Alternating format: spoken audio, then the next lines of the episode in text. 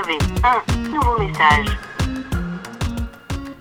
Allô Mao Ben, je te parle de mon lit. Euh, J'ai fait un rêve trop bizarre. En fait, il y avait mon grand-père dans le rêve, mon grand-père maternel.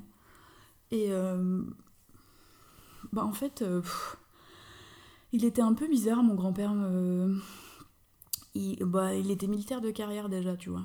Donc euh, bon, voilà. hein. Et moi, je l'ai connu ben, que quand, euh, quand la guerre l'avait complètement euh, fait péter un boulard, quoi. Disons. Disons ça. Et non, mais du coup, en fait, il avait un drôle de sens de l'humour quand même. Je me rappelle que hum, quand j'étais petite, on habitait rue des Déportés. Ok, tu vois, c'est pas ouf. Euh, mais moi, je savais pas trop ce que c'était des déportés en fait. J'avais. Enfin, je sais pas. Tu vois, je me disais, ça doit être des mecs qui tiennent des portes ou j'en sais rien, tu vois. Et. euh, bah, j'étais petite quoi. Et en fait, en plus, il faut savoir que c'était la rue la plus animée de toute ma ville quoi. Il y avait plein de restos et tout, donc ça allait pas du tout avec euh, le nom. Enfin, bon, bref. Et lui, quand il nous écrivait, en fait, il s'amusait à écrire euh, sur la.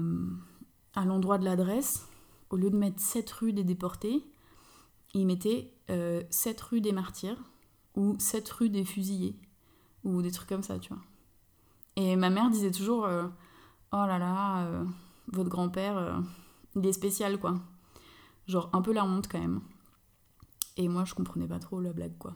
Voilà. Sa grande spécialité, c'était quand même d'envoyer des énormes colis à ton anniversaire. Euh, il était brouillé avec la majeure, enfin, la plupart de ses enfants, mais pas tous. Et en fait, à ton anniversaire, il t'envoyait des grands colis qui étaient scotchés, mais des milliards de fois, parce qu'il avait, je pense, l'habitude de faire des colis euh, de la guerre, quoi, tu vois.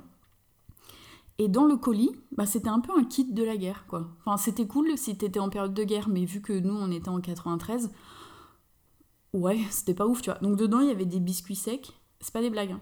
des biscuits secs, des, rangées de biscuits secs de marques inconnues.